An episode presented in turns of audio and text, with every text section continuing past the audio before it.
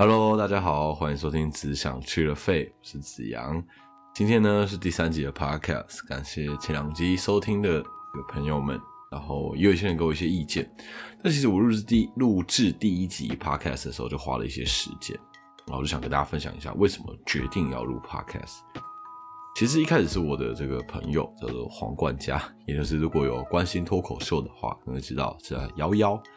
那他就推荐我用 Podcast 可以试试看，跟大家讲讲话。然后因为我自己平常就很多的想法，然后常常讲一讲就讲了很久。他说：“哎，也许你录 Podcast 会很有趣。”但其实因为不止一个朋友推荐我用嘛，那我也被说服了很多次。那我一直以来都一直是拒绝的原因，是因为其实最主要觉得是我的很多细节我不太了解，比如说 Podcast 的生态啊，比如说一些设备啊什么之类的。那后来决定用的原因是这样，就是我不知道大家有没有看过志奇七七的一个影片。那这影片呢就在讨论说，Podcast 可能是接下来大家会蛮重要的一个娱乐选项。原因是什么？原因是因为不知道大家有没有想过，比如说 YouTube 啊、Netflix 或是电影，或是 PS Five，或是电视节目，或是 Switch，或是电脑游戏，各种东西，这些东西，它们彼此是有没有什么关联？其实乍听之下，这些东西好像没什么关联，但实际上，他们彼此其实是竞争的哦。他们在竞争什么？他们在竞争我们使用眼睛的娱乐时间。假设我们一天就是有，我不知道哎，八个小时的娱乐时间好了。那这八个小时当中，我们能够分配的时间就相当有限啊。所以其实这些东西乍看是无关，但实际上呢，彼此竞争的我们使用眼球的这八个小时。所以，包括电影跟呃 PS Five 可能好像完全无关。或是可能手机游戏跟 Switch 好像彼此也没那么竞争，但实际上他们都是在分配我们使用眼球的时间。对，那因为其实我们现在使用眼球的娱乐其实已经很多了，然后选项也非常多，相信真是可以称之为目不暇接。然后你要看，你根本也看不完。但是另外一个方面就是使用听觉的时间，基本上我觉得我们使用听觉的时间本来就很有限，可能通勤的时候啊，你可能听听音乐。或是我也不知道，有的人睡前就是会听 podcast 嘛。但因为近几年呢，硬体上耳机的构耳机的设备越来越发达，越来越好，科技日新月异嘛。所以其实像是比如说 AirPods Pro，听起来好像很强，我自己也没用过啦，但是我听说也越来越好。然后因为这些设备基本上会扩展大家使用听觉的时间，而听觉可以做的东西，目前除了听音乐或者听一些线上课程，我不知道大家会不会现在会不会听线上课程。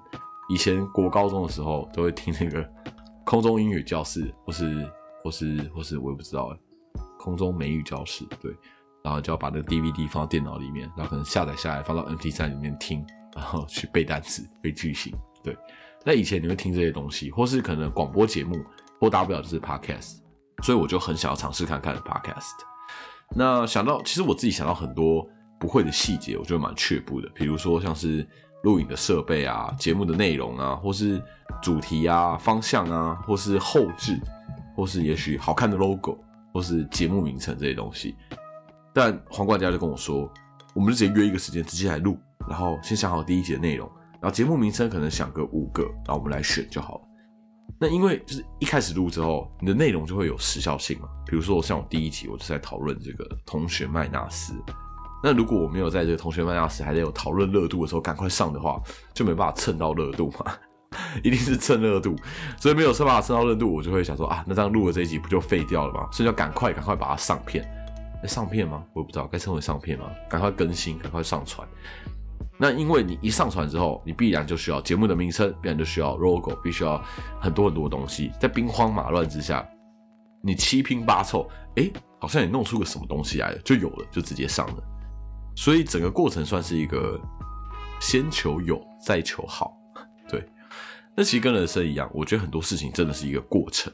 我觉得像这种 podcast，它不会是我已经想好我最终要什么样子，然后是单一的方向、单一的结果，然后把它做出来。我必然是在这个出 podcast 的过程当中，我也在学习，透过第一集大家给我的意见，第二集大家给我的意见，不断的改进，不断的修正。或是透过这个过程当中，自己了解自己有哪些不足，或者该怎么改变的地方，然后尝试去做微调。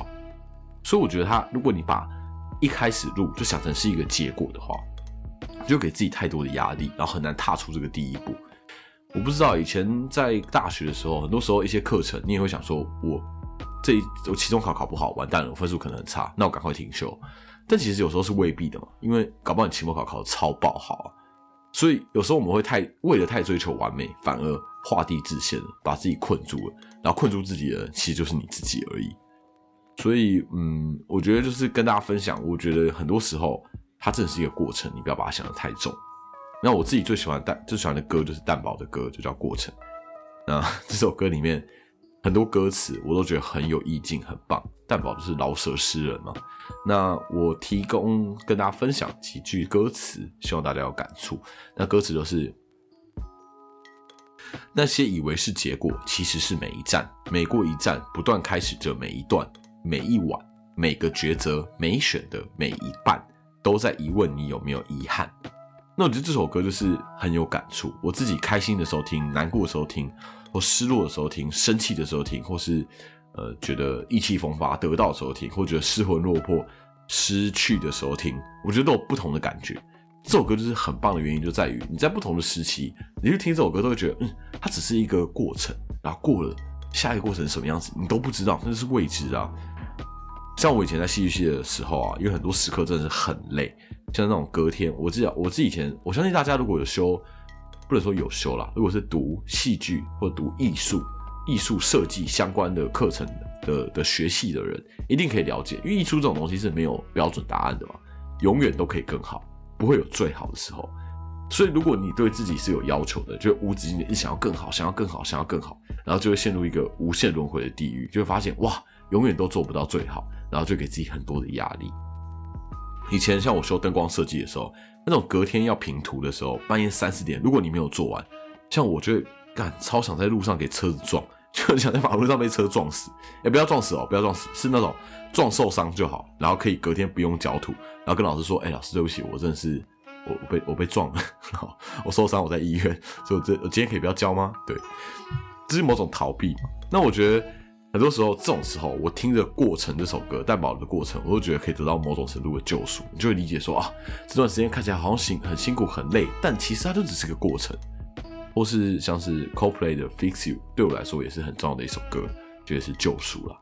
那你经过之后，你就回想，就觉得啊，自己真傻，就是这个时刻根本不值得你这样纠结在那边，不知道怎么办，然后觉得很痛苦、很难过。那都是过程吗？有一些烦恼啊。或是说我们会担心，最主要的原因也是因为我们担心自己选择错，很怕浪费时间。比如说我像现在做 podcast，我就很怕我，哎，我会不会做的不好？做的不好的话，我是不是在浪费时间？我会不会其实拿这个时间去做其他事情，会得到更好的效果？但其实提供一个想法，就是人生真的没有这个白走的路，因为你不知道自己未来在哪一天，他会回馈给你，那就是只怕你不去做，不去不去努力而已。其实我像我自己前两个礼拜去水源市场看了一出，学什么水源市场？水源剧场看了一出戏。那水源剧场是我们在大学的时候，我就在附近，所以虽然附近变了很多，很多店也是这个换了又换，但就是有几家店它真是屹立不摇。呃，有几家老店，我从我小时候就知道它是老店，然后到我大学的时候，嗯，老店好好吃。到毕业了，哦，这些老店都还在。就到现在，很多店都已经换了好几个老板，甚至换了好几次招牌，他们都还是不动如山，或者像是。我提供几家，让大家如果有兴趣的话，可以试试看。像是小饭馆儿一家韩式料理，然后是做韩式烤肉的，然后也有一些石锅拌饭啊什么。重点是 CP 值很高。那像是顺源、金鸡园，好像大福利排骨饭。大福利排骨饭我真的超爱，但它就是比较油，就炸的嘛。但是因为这个炸的这种东西啊，通常都是越油越脏越好吃。像是你去买那个盐酥鸡，那老板一定要是那种白吊嘎，然后吊嘎已经脏到不行。然后那个油看起来炸了好几次，或者去买卤味，那个叫卤很久的感觉，这种东西就最好吃。人类就是会发明一些对身体很不好，但是很棒、很好吃的东西，然后来让自己去做这些抉择。对，这是人类犯贱的地方。或是像陈山顶，但陈山顶已经没了，陈山顶就是今年好像没了。然后最近又新开了一家，但我觉得那家应该不是山顶，大家如果有兴趣可以去喝喝看。或像是蓝记割包，对，就是挂包嘛。那我每次去那附近都会觉得其实蛮亲切的，因为附近有很多很多的美食。我不知道，也许有一集就可以来做美食，不知道大家有没有兴趣？像是这个水源市场跟体育用品店之间就有一家地瓜球，我不知道大家知不知道，现在很红，每次排队都要排超久。但我以前的时候根本就不用排，就去就可以直接买。但他也是熬过那个过程嘛，熬过那个可能要辛苦的过程，然后就是就是他现在就红了，现在就很多人买。或像是有家鸡呃有家鸡蛋糕，他在附近是一个阿北，然后那阿北应该是听障吧，他听不太听不太到，然后他是一个手写的招牌，然后就指你要几个什么口味，然后阿北就知道，他就会弄给你。然后是古早味的鸡蛋糕，真的很好吃。他在水源剧场、水源市场靠汀州路那一侧的空地上，我不知道什么时候会摆摊，然后偶尔会出来摆摊。那如果大家有经过、有机会的话，可以试试看，我自己是蛮推荐的。对，好，我喝一口水。今天就是因为这个，我的嘴巴有破，舌头也破，最近工作比较累，所以我讲话就很软烂，或是可能会听到我吞口水的声音，是因为我真的每次吞口水都超痛。我不知道大家有没有嘴巴破的经验，超痛。提供给大家，因为我嘴巴破是一个很有经验的人，因为嘴巴破的话，你可以吃这个维生素 B two，维生素有 B 群嘛，在当中的 B two 就专门治嘴巴破，也不是说专门治嘴巴破，它就是帮助。身体黏膜要再生所需要的一些营养，就维生素 B two，分享给大家一个医疗小常识。对，那我前几个礼拜我去看一出戏，是乌犬剧场的戏。那我过去其实没看过乌犬剧场戏，台湾有很多大大小小的剧团，也很多优质的剧团，有机会我其实可以介绍给大家。那我觉得大家假日如果没事的时候，可以去看看戏，提供大家一个。假日的另一种新选择，也不是新选择啦，这选择已经很久了，那大家可能未必会选择。我相信大家可能，我不知道假日的时候会不知道去哪里玩。像我自己会觉得，台北就那么小，想去的地方好像都去过了，有时候也不知道要去哪里玩。或是，只要男女朋友交往了，我相信在半年以上开始就不知道去哪里玩了，就是哎，好像可以去的地方都去过了啊，看电影也就那几部啊，万一没有新的电影怎么办？但当然，有的人可能交往半年之后，他还可以想出很多很浪漫的景点，那我也很敬佩。但是如果你有兴趣的话，真的可以试试看去看戏。看戏真的是很棒的一件事情啊，一举多得诶，你可以陶冶性情，你又可以怡情养性，你还不用人挤人，然后环境又很舒适，然后你是这个买票就是有位置嘛，所以你也不会担心说你去了会扑一个空。没有，他就是会演，The show must go on，他一定会演。对，就是一个推荐了，大家有空可以去试试看。但因为这出戏我是。非常临时才买票的，主要的原因是因为演员是我认识的人，是叫出博汉，他是一个我一个朋友，我一个大学的学弟。其实我很喜欢这出戏，那我大致讲一下剧情，只是大概，因为当然这出戏一定大部分的人没有听、没有看过，我相信现在听的人很多人都没有看过，但我还是可以跟大家分享一下。然后我也其实我自己觉得我的 podcast 的内容啊，我也是尽量讲给那些未必看过这个作品，但是也可以跟我们一起聊的人。我们在跟朋友聊天的时候，也许对方不一定了解或知道你看过的东西，但我相信你不会因为这样就不跟他聊天嘛，你还是会想办法讲给他听，让他知道。那我在讲这些作品的时候，我会尽量让那些没有接触过、没有看过这些作品的也都可以听、都可以看。就前两集，不论是孤味，不论是这个同学麦纳斯，如果你没有看过，我其实推荐你也可以听听看。我相信，就算你没有看过，你也会了解的，也会听懂我在讲什么。对。好，那我就努力长话短说，我大致讲一下剧情。这出戏的剧名叫做《麻嗨猴》，麻是这个麻痹的麻，嗨就是很嗨，say hi 的嗨，然后猴就是猴子的猴。那英文叫做 Stone Monkeys。那它的这个剧名的意思就是 Stone 就是吸了毒之后麻痹石化的样子。然后，monkeys 猴子是这个主角的绰号，也是这一出戏一个很重要、很重要的一个意象。那没看过的人就先不要紧张，因为他们演完了，所以我想我真的不怕暴雷。我告诉各位这出戏在讲什么。那大家现在可以就是在一个没买票、没有花钱的状况下，听到一出戏在讲什么，而且是一个很不错的一出戏哦，算是免费截取精华吧。但如果之后他们如果又要加演，大家也还是可以去看，毕竟用听我讲的跟实际上看的感受的又是很不一样的事情。对，那这出戏呢有四个演员，只有四个演员，然后观众是席地而坐，离演员非常近。主要的角色是李志豪，那李志豪因为小时候跟人家打赌，赌输了，所以他的字豪就要倒过来念，就变成豪志，这绰号就叫猴子，豪志，豪志，豪志，豪志，猴子。对，好，那故事一开始就告诉你说。李志豪他因为毒品被抓，因为毒品案被抓，然后在监狱里面上吊了。那四个演员就开始探讨说，这样的死是自杀还是他杀？但其实这出戏的就不是一个推理剧，所以它重点根本就不是在探讨说，哦，他真的死亡的方式是什么？他是更深层在探讨说，李志豪是怎么被导致死亡的？接着他就会带到李志豪的故事。嗯，那如果按照时间线来说的话，李志豪的爸爸因为喝醉酒跟人家打架，所以在他还很小的时候，他爸爸就不在了，也许被抓、被关之类的。那李志豪的妈妈在大饭店里的餐厅洗碗，独自养育李志豪。所以从小李志豪就很想要帮妈妈多赚一点钱，他也许分担家里的负担，分担家计。那后来在因缘际会之下，十几岁李志豪，我猜大概国中大不了高中吧，反正学生时期而已，他就接触到了毒品的买卖，然后短时间内就赚了大钱。那十几岁的时候，李志豪就因为毒品案被抓入狱过。那在监狱里面蹲的这个李志豪，他其实很努力改过向上，他在监狱里面待了两三年，他也成功戒了毒。但是出狱之后，他却因为他被关过的身份，他始终很难找到一个很好的工作，可以多赚一点钱。但他有一个心愿，就是他很想要带他的妈妈从他妈妈工作的饭店的正门进去吃一顿好料的，也许让那些就是平常看不起他妈的人，必须要好好的以礼相待之类的。但其实原因主要的原因就出自于孝顺嘛，是一个善善心，是一个善念，对。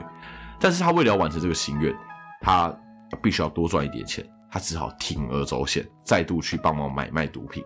但在这个买卖的过程当中，在戏里面你可以看到，就是他不断拒绝吸毒，不断跟身旁的身旁的人说：“哦，他已经戒毒了，他不要碰。”或者在这波买卖当中，因为他表现很好，对方还给了他一包毒品。即便他一直拒绝，但对方还是跟他说：“啊，这就是你应得的奖赏。那你要卖掉还怎么样？随便你，反正就是送你的这样。”结果离开的时候，刚好被警察逮一个正着。那其实被逮的过程其实也很有趣，因为他是一个一个老翁，他又半夜睡不着觉，他在他豪宅的顶楼喝着高档的红酒，然后看到李志豪跟他的朋友一行人，他就抱着看好戏的心情，他就检举了他们，当做他今天晚上的调剂，今天晚上的娱乐。我觉得这部分也很讽刺，这凸显的就是在社会的底层的人是多么努力尝试要生存，跟在社会最高层的人他们是怎么样。呃，生活漫无目的，然后他可以可能他可以很轻易的把人家的人生生命当做他生活里面的娱乐而已。对，那在最后呢，检察官在问讯的这一幕里面，你可以知道几个资讯。第一就是李志豪他身上持有毒品，就是他表现好，人家送他的。第二就是与他交涉的人确实都是毒品的相关人士。第三就是他身上被验出微量的阳性反应，对。那台词里面其实有提到，就是吸到毒品燃烧后的二手的气味也会被验出阳性反应，然后加上你过程当中你知道他一直拒绝吸毒，所以我想这个微量的阳性反应应该出自于他在过程当中吸到的空气中吸到的。那第四就是李志豪他本身他前科就是毒品犯，所以其实从种种的证据里面，你都可以知道李志豪他非得被判刑不可。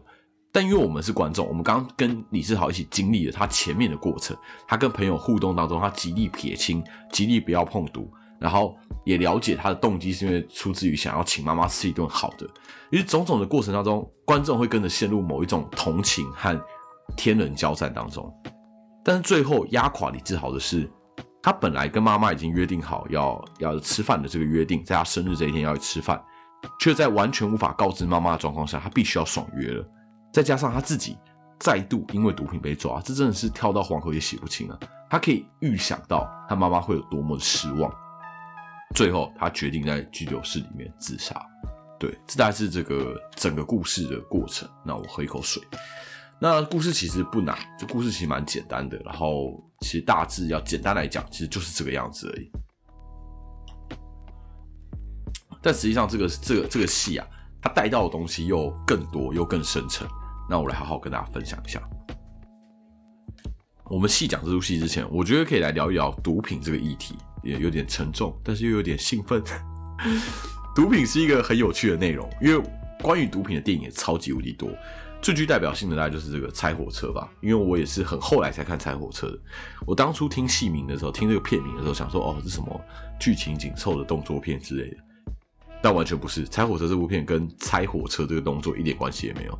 那整部片之所以代表性，就是因为，呃，应该说讲到毒品，为什么就会讲到这部电影？那是因为这部片里面拍出的吸毒之后的幻觉，或是各种情境，反而是一种美好，很 fancy，很魔幻，很缤纷。然后剧情里面的这个男主角，虽然他急于想要逃离毒品，但是你可以感受到毒品有多美好，多么难脱离。对，那其他也有很多关于这种毒品的电影，或是吸毒导致剧情急转直下的电影，因为太多了，我就不赘述了。我提几部我自己很喜欢的，像是一个巨星的诞生，我不知道大家喜不喜欢啦。我身边有很多人不喜欢这部片，但我自己还蛮喜欢的。那里面的主角也是吸毒、喝酒，到最后完全迷失。或是另外一部片叫《Walk the Line》，也是一部我很喜欢的电影。然后我不知道，改天可以大家聊一聊。他故事在讲的是 Johnny Cash，一个美国传奇的歌手，那也是因为吸毒吸到最后，他葬送了自己的生涯，这样子。那跟大家分享一件事情，为什么毒品这件事情我很有感，是因为我是四月二十号出生的。我想有的人应该可以理解，很多人会知道说四二零是国际大麻日。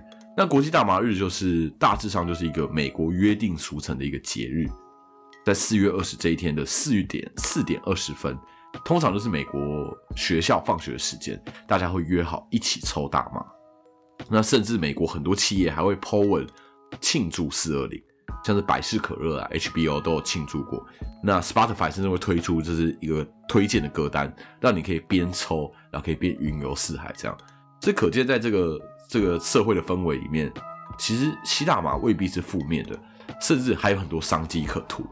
那我并不是在鼓励吸毒啦，我倒是觉得说，我们可以认识一下，如果都不认识，你不知道自己为何而拒绝嘛。但是生活中其实有很多框架，我们当然都可以不思考去生活在当中，但我们也可以好好理解之后，知道我们这些行为是为什么，或许可以帮助你同理很多事情，或是了解很多状况，因为在这样的状况下，也许可以帮助你更加懂得自己接受和拒绝的原因是什么，然后你在感受上也会更脚踏实地。对我自己的想法了，跟大家聊一聊毒品。毒品是一个很大而且很复杂的一个议题。我自己在美国的时候有合法的抽过大麻，然后我觉得很有趣。那时候在一个美国的朋友家，那我第一次尝试的时候其实是舒服的，但我知道有些人也是不舒服的，就是俗称 bad trip。我也知道有些人正在很努力的争取大麻合法化，像去年选举的时候，绿党也有在争取要用大麻合法化。但虽然最后没有成功，但这是一个过程，对，就是像我一开始讲的过程，担保的过程，会不会成功不知道，但是是一个过程。那我们提到毒品，我们最浅薄、最直觉的反应就是毒品对身体不好。那我们再进一步想，为什么不好？我们就觉得说，哦，因为最大的坏处就是它会上瘾。但关于上瘾，其实我推荐给大家一个很不错而且很有趣的影片，我链接会贴在下方。它大概的内容是在讲说，其实我目前对于所谓的上瘾的了解啊，不是上瘾水产哦，是毒品上瘾。对于毒品上瘾的了解，是来自于二十世纪的一个实验。那这实验是怎么样？他把一只老鼠放在一个笼子里面，然后放两瓶水给他，一个是单纯的纯水，一个是掺杂海洛因或是骨科碱的水。实验过程每一次做，老鼠都会不断的喝毒水，到它死掉。就大家认为哦，这是毒品上瘾嘛？因为你。开始吸了之后，你就身体就会迫切的需要，你没办法拒绝，然后就开始无止境的一直吸，一直吸，一直吸，最后死掉。但是在一九七零年的时候，有一个叫做 Bruce Alexander 的心理学教授，我也不知道他是谁，反正影片里面有提到，他改善了这个实验，他打造了一个老鼠的乐园，简单来说是老鼠的天堂，里面充满了各种游乐设施，然后有公的老鼠、母的老鼠，他们可以里面交配，或者各式各样的游戏、各式各样的玩具，应有尽有。但是他也同样准备了装有毒水的水瓶跟一般纯水的水瓶，结果是什么？结果老鼠乐园里面的老鼠几乎完全不会去碰毒水，当然也没有所谓什么成瘾啊或是过量的问题，很神奇吧？他们居然没有去碰毒水，所以或许我们可以探讨的事情是，真正会上瘾的会不会其实不是来自于毒品本身，而进一步想，也许会上瘾的原因是出自于心理层面的。也许是孤独，也许是逃避，所以其实不是只有毒品会上瘾嘛，三 C 产品也会上瘾啊，滑手机也会上瘾啊，电动也会上瘾啊，或者是赌博，赌博也会上瘾啊。那我觉得这些东西本来就是上瘾的本质，未必是来自于那个物品，而是来自于心态。除了毒品我觉得很多东西其实来自环境导致的。我之前主持过公视的一个节目叫《青春发言人》，不知道有没有人看过？那有一集里面就在讲新兴毒品。那新兴毒品是什么？我其实可以，大家可以自己 Google 一下，或者改天有机会再聊。那新兴毒品是一个新的毒品的样态，然后也是我们近几年这个政府或者警方在答题的一个东西。那重点不是新兴毒品，重点是我当时呢遇到了一个帮忙戒毒的牧师，然后跟他稍微聊了一下，他就跟我说，毒品真正的问题并不是毒品的本身，因为那些已经送去乐戒所的人们啊，其实他们已经真的戒毒了，但出来之后，他们回到旧有的环境里面，他身边的还是那些朋友，也许影响他的甚至可能是他的家人，在种种因素之下，根本就逃不开毒品，所以再碰毒品根本就只是迟早的事情而已。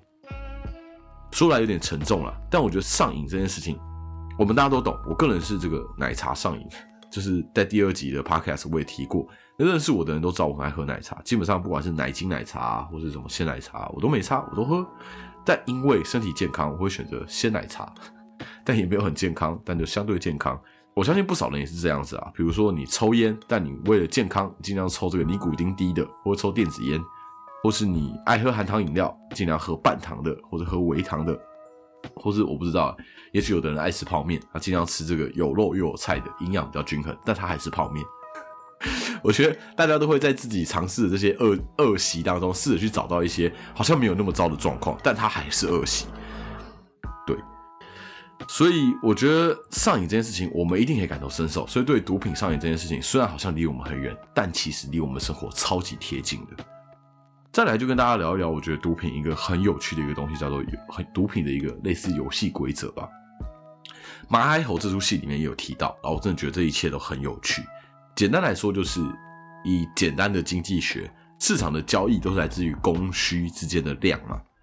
那供给大于需求的时候，价格就会变低；供给小于需求的时候，价格就会怎么样？就会变高。对，所以当政府或警方，对不起哦。刚刚这个打嗝啊，一个胃酸直接这样反馈到我的喉咙里面。所以，当政府或者警方越打击毒品的时候，供给就会变少，那需求基本上是不变的嘛。因为我不知道，因为我们会在虾皮上手滑买一件衣服，或者手滑买一个手手机壳，手滑买一个没有用的钥匙圈，但我们不会手滑去买海洛因或手滑去买骨科碱，对吧？相信大家都不会吧。所以，会买这些毒品的人，就是他有需求，这是必然的，他就是有这个需求。所以需求的量是不变的哦，需求的人就是那一些啊，但供给的量因为被政府抓，所以变少了，这个价格就会怎么样？就会变高。那一旦价格变高之后，就会越来越多人铤而走险，愿意冒着生命危险、各种危险去卖毒。所以结果是什么？结果是抓的越严，投入的人反而越多；但抓的越松，就越容易让更多人去接触到毒品。是真是超级无敌两难呢。我相信大家已经可以理解了吧？因为这种议题实在太硬了，我们无法在这么短时间内找到一个解决的方法。我我我希望大家听完之后可以理解为什么我不知道社会上会有这么多很难解决的问题，因为很多事情其实没有解方的嘛。那毒品的问题才会这么历史悠久，跟着人类几千年都没有消失，原因就是它太难解，它几乎是无解的一个问题。对，那我觉得马海猴这出戏其实很聪明，他有带到毒品的议题。但是他主要还是在讲李志豪的故事，集中火力在讲故事是一件很棒的事情。因为戏剧之所以迷人，在于他留给观众很多自己诠释的空间嘛。如果他说死了，就说啊，毒品不好，不要吸毒，人生悲哀 这些东西，那就很说教嘛。那你就跟我说就好了，你不用大费周章做一出戏来让观众看。所以马海吼这出戏在毒品的议题之上，他是专心的在说一个故事，并且让观众去感受。这些角色他遇到的问题是什么？他面临的抉择是什么？然后进一步理解这出戏他想要传达的是什么，以及我们社会遇到的困境是什么？对。那这出戏整个戏的过程当中，有一个意象我自己非常喜欢，那就是宝贝。那在我们民间习俗里面，宝贝好像是一个祈求这个神明保佑，祈求问神明意见，但其实宝贝也是某种命运的一个意象。那在这出戏里面，演员会不断穿梭在观众席地而坐流出来的那个通道里面，然后洒落那个杯。但戏的后段，李志豪在自杀之前，他也用宝贝的方式询问神明，他会不会到更好的地方？然后神明就只是给予秋杯，没有说好，也没有说不好。我觉得这一幕完全强调了，很多人走上毒品这条路啊，他是身不由己的，那是社会的环境、阶级的分流，最终那些底层的人，他根本无法选择，必须要走上的路。李志豪他看似好像可以选择嘛，好像可以选择要不要接触毒品，要不要买卖毒品。但你知道，他比一般人更容易接触到毒品，加上他为了赚钱给妈妈，他最容易的选择也会是买卖毒品，那就造成了一个这样的悲剧。那几乎从出生那一刻起，李志豪他因为出生的环境以及渴望帮助妈妈的那个心，他几乎是注定要走上这样的结局。我记得以前有听人家说过，就是真正的富有其实不是有钱，也不是什么哦心灵富足之类的这种心灵鸡汤。真正的富有其实是有得选择。毕竟你要知道，很多人是连选择机会都没有嘛，只能够被选择。嗯，关于选择，如果大家没有感觉的话，我再分享一件事情，或许大家会比较有感觉。我们为什么以前要考高分？大家觉得呢？我们与其说哦考高分，我们可以读什么医学系啊、法律系啊，读第一志愿啊。不如说考高分，你可以选择吗？是吗？你如果你如果考试低分，你就没得选择啊。你分数越低，你能选择校系就越少。虽然我觉得这个体制很烂啊，然后整个状况很烂，但是现实层面就是如此嘛。或是说再拉宏观一点，人生也是啊。为什么我们要赚大钱？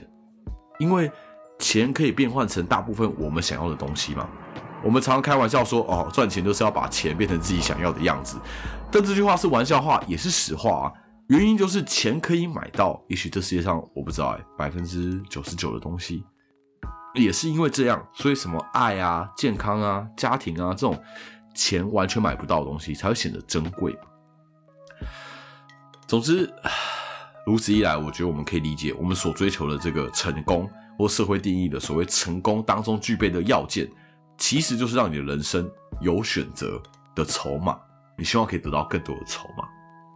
在《马海猴》这部戏里面，李志豪其实是没得选择的。那在这个社会上，也有很多人是没得选择的。我觉得，或许我们在看一些社会案件的时候啊，或是你觉得哇，怎么会发生这种事情？他好傻哦，他好笨哦，他怎么那么执迷不悟，怎么那么执着？为什么他不能够改过向上？你在有这些想法的同时，或许你可以尝试有一份同理的心，因为对于很多人来说，也许一辈子都不接触犯罪是一件很难的事情，或是对很多人来说。一辈子都不生病，一辈子都健康，也是很难的事情。一辈子不出错，更是一件很难的事情。因为其实从出生那一刻起啊，许多人的选择就比你、比我还要少。那他们犯错的机会，本来就比你我还要高，是吧？所以想分享的事情就是，很多时候啊，我们与其去评评判、去批评别人、去 judge 别人，不如好好珍惜自己拥有的。因为我们其实比人家幸福，而且我们其实有机会有这个能力，可以多分一点点温暖给这个世界，或许这世界就会变得更好。那世界变得更好，你也会变得更好。对，啊，看起来充满爱，但其实对人生就是这样嘛。那这是这一集 podcast 的内容。然后如果喜欢的话，然后可以分享给你的朋友。然后如果有什么意见，真的可以跟我说，因为我一直也都在调整这个 podcast 的状态。嗯，我觉得这就是一个过程嘛，就像一开始讲的过程。我们我就是有点以战养战，每一集都是在学习，我不会是一个最终的一个结果，永远都可以更好。那很多意见是要需要靠各位就各方的意见来给我，我才能够变得更好。那也希望做得好的话，可以陪伴你们，陪伴你们的时间，或是可以给你们一些资讯，一些有养分的东西。另外，可能可以讲点干话，让你觉得心情好像得到某种程度上的抒发。我也不知道。那以上呢就是这一节 podcast，那我们就下次见喽，拜拜。